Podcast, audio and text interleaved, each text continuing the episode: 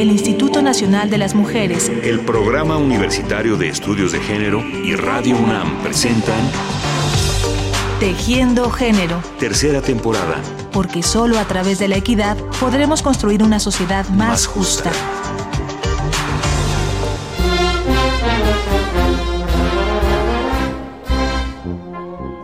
Yo me llamo Liliana Vianey Vargas Vázquez, originaria de una comunidad que se llama Santa María Tlahuitoltepec, que está al noreste del estado de Oaxaca. Prácticamente estamos en la sierra, ahí incrustadas en la sierra y una de las montañas sagradas, pues el Zempoaltepec, que es un cerro sagrado muy alto y estamos bajo las faldas de ese cerro. Tlahui, además, como le dicen mi pueblo, Tlahui, es un municipio de mucha cultura musical.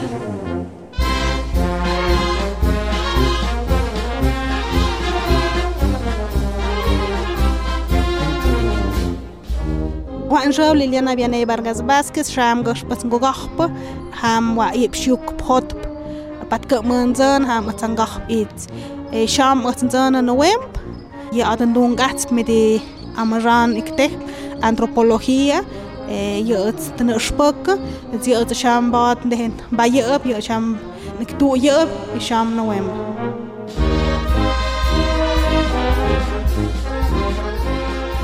Yo soy ayuk hablante y de profesión soy bastante maestrante, vamos a decir, en antropología social.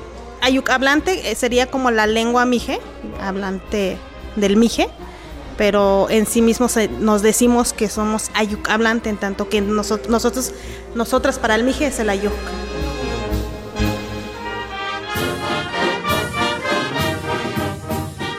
Nos reunimos con la antropóloga Liliana Vianey Vargas una tarde, hace algunas semanas, en un parque atrás de la delegación Iztacalco, cerca del lugar donde ella vive. Estaba apresurada y llena de entusiasmo porque el día anterior había regresado de Perú, donde había ido para participar en una reunión de la Alianza de Mujeres Indígenas de Centroamérica y de México, en la que se iniciaron los trabajos de revisión desde la perspectiva indígena feminista de la plataforma de Beijing a 20 años de su promulgación. Liliana es una mujer llena de inquietudes y habla con gran convicción acerca de una enorme variedad de temas. Da la impresión de que está pletórica de reflexiones y de que esas reflexiones y su permanente mirada crítica son el material del que se ha servido para construirse y sentirse fuerte como mujer, como indígena, como activista y como antropóloga. Vamos a compartir con ustedes parte de la conversación que tuvimos con Liliana y con ello tejeremos nuestro programa de hoy dedicado al tema del feminismo indígena. Comenzamos por preguntarle a Liliana sobre el trabajo de la Alianza de Mujeres Indígenas de Centroamérica y México,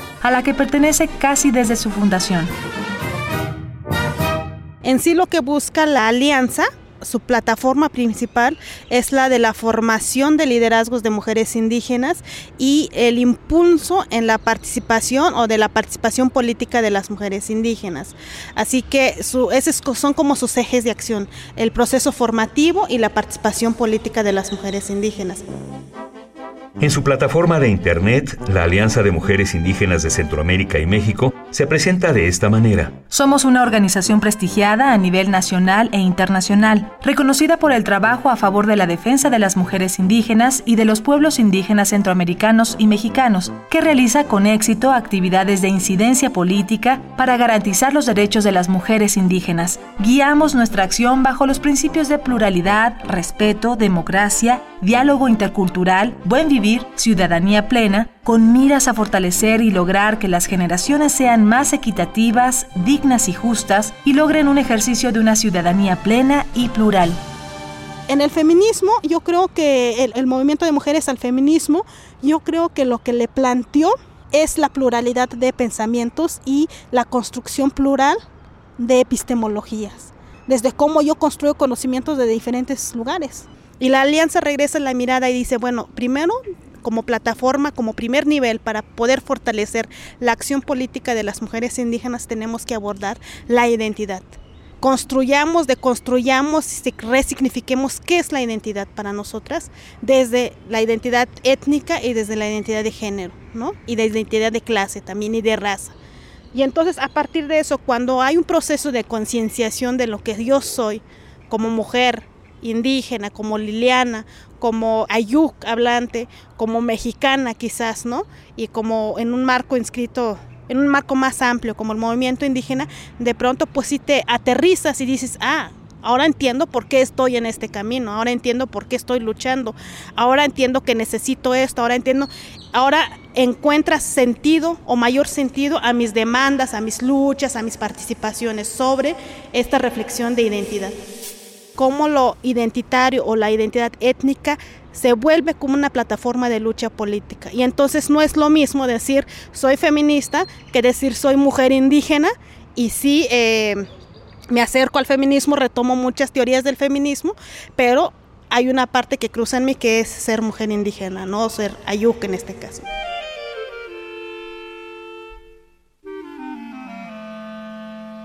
Parte importante del trabajo de la Alianza se ha estructurado en torno a una serie de diplomados en los que mujeres indígenas de varias partes del continente han realizado importantísimas reflexiones dirigidas por docentes también de origen indígena. Estos análisis les han permitido regresar a sus comunidades con mejores herramientas y argumentos para dirigir acciones que resuelvan problemas apremiantes para todas y todos. Este esfuerzo se detalla en el libro de Liliana Vianey Vargas, con quien hoy estamos conversando, titulado Experiencia de de liderazgo de mujeres indígenas en México y América Latina, el cual se puede encontrar en línea. Lo que también se puede encontrar y descargar fácilmente en la red es la tesis de licenciatura de Liliana titulada Las mujeres de Tlahuitoltepec, Mije, Oaxaca, frente a la impartición de la justicia local y el uso del derecho internacional, la cual resultó ganadora en su categoría en el año 2010 en el concurso de tesis en género Sor Juana Inés de la Cruz del Instituto Nacional de las Mujeres. En ella, Liliana revisa, desde su actual condición de investigadora, diferentes aspectos de la justicia y las mujeres en su población natal, Tlahuitoltepec. Pero estas eran inquietudes muy antiguas en ella y ahora nos habla de cómo surgieron no me causaba problemas si casarme, ¿no? Ese era lo de menos. Eh, yo me sentía muy libre, ¿no? Me veía de manera diferente, me veía viajando, me veía en la luna, me o sea, era como no tradicional mi, mi, papel como niña, pero eso fue a raíz de que, de que yo de niña yo veía, alguien le decía que, que, yo veía que las cosas sociales no tenían una explicación lógica para mí y para mí era todo contradictorio, todo contradictorio. Entonces yo decía, ¿por qué cuando una persona atiende bien a su esposo, a su hermano, es golpeada y yo la veo casi casi desollada de los golpes o casi casi levantada los cueros cabelludos? No le encontraba una explicación lógica y siempre yo estaba en contradicción, pero ¿por qué? ¿Por qué? ¿Por qué? ¿Por qué? Era así como pequeñas preguntas que yo hacía, pero allí estaba, me inquietaba mucho.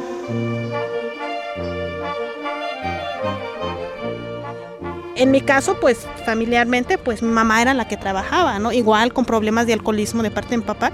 Y mi mamá trabajaba, era docente de la primaria, vendía tacos, vendía en las fiestas, eh, trabajó como secretaria en una tienda comunitaria.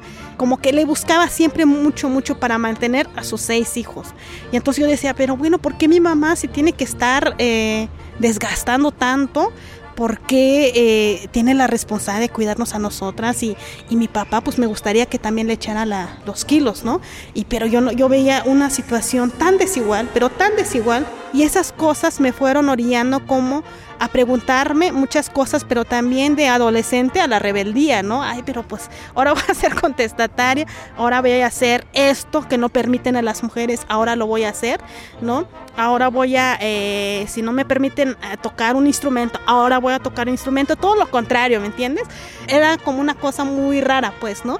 Y ahora como si hay que tomar como fuerza y casi casi diciendo vamos a ser como los hombres, igual de tomar, igual este fumar, igual montar un toro, igual, así como que era un mal encauzamiento a mi inquietud. ¿no? Entonces yo veía, eh, cuando ya me daba cuenta, híjoles, creo que estoy cayendo también en el alcoholismo, en la juventud, en la adolescencia, dije, algo se está acercando a mí y es un peligro. Una hora estuvimos platicando con Liliana Vianey Vargas en ese parque, atrás de la delegación Iztacalco. Una hora en la que la escuchamos sorprendidos y que en este momento nos vemos precisados a resumir en los 15 minutos que tenemos disponibles en este programa. Demos un brinco al momento en el que sus impulsos empezaron a encontrar algunas explicaciones lógicas a partir primero de su experiencia como becaria e instructora del CONAFE. Yo sí quería estudiar, ¿no? De, mi proyecto era estudiar, estudiar y sigue siendo estudiar, ¿no? Híjoles, este, me di cuenta de muchas cosas, sobre todo porque pues la lejanía de las escuelas, la pobreza también, la necesidad de seguir trabajando por las comunidades indígenas, la marginación, el no acceso educativo, muchas cosas te empiezan a, rondar en la cabeza. Yo creo que es allí donde un poquito me doy cuenta de la situación.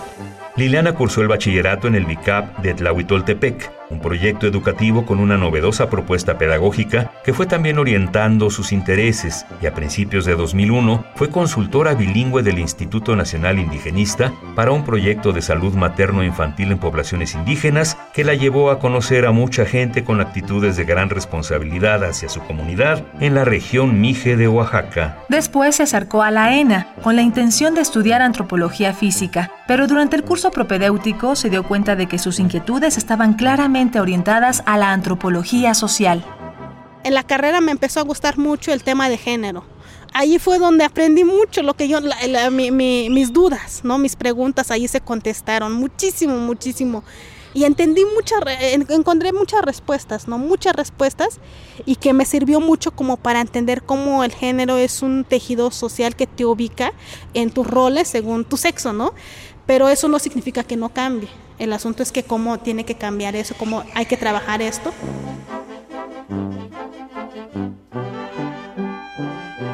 encuentro muchas, pero muchas respuestas en la universidad, en temas de género, también encuentro muchas respuestas en, por ejemplo, en la investigación feminista, el cómo una mirada determinada y ha tejido la historia universal. El género realmente, el análisis de género, la teoría feminista ha venido, o las teorías feministas han venido a revolucionar como la mirada social y el entendimiento y el ordenamiento de las cosas, y entiendes. Entonces, ¿cómo alterar eso para que no sea como una ley? y me, me, me hace feliz, muy, feliz encontrar la respuesta en las teorías feministas.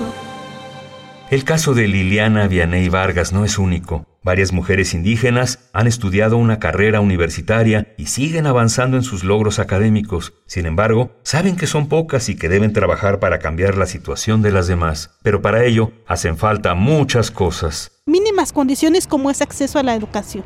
Para que se logre eso, acceso a la educación, acceso a la salud, acceso a los procesos de empoderamiento corporal de las mujeres. Pero para que, yo digo, para que pueda suceder eso, entonces vienen los retos colectivos.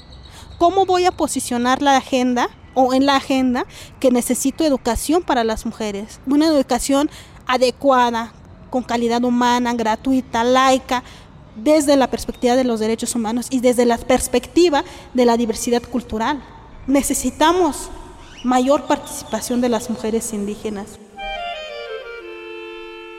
Y en esa búsqueda de participación y de crecimiento, en la que el pensamiento feminista comparte espacios con la identidad indígena, Liliana insiste en la necesidad de reconocer a las mujeres que, como su madre, impulsaron el estudio y el avance de sus hijas. Y yo me siento muy afortunada, muy afortunada, pero eh, tengo conciencia de que eso no fue fácil. Y lamento mucho que las mamás nuestras mamás no hayan podido acceder. No, mi mamá por lo menos, por lo menos ella es, ahora sí tuvo un pequeño de, de preparación, ¿no? Pero abuelas, pero yo estoy muy segura, muy segura de que muchas de las compañeras que están estudiando es porque la mamá está cosechando el maíz y le está mandando tortilla para que estudie, ¿no? O es porque ellas dijeron, aquí las niñas van a la escuela, ¿no? O es porque las obligaron. Entonces, eso es una resistencia también de las mujeres y que nos ha apoyado, pues, ¿no? Muchas gracias a todas y todos los que escucharon este programa y muchas gracias a Liliana Vianey Vargas Vázquez, quien actualmente es consejera del Instituto Nacional de las Mujeres. Gracias por la conversación y gracias sobre todo por el esfuerzo cotidiano. Tenemos muchos pendientes porque no solamente es en el campo social o político, cómo vamos a abonar para el desarrollo de los pueblos indígenas, cómo vamos a abonar para México, ¿no? Porque creo que es una responsabilidad de todos y más aún, ahorita nos necesita nuestro país, nuestras comunidades. Nuestras comunidades están siendo aplacadas por las mineras. ¿Cuál va a ser nuestra responsabilidad? el Instituto Nacional de las Mujeres, el Programa Universitario de Estudios de Género y Radio UNAM presentaron Tejiendo Género. Tercera temporada. Porque solo a través de la equidad podremos construir una sociedad más, más justa. justa.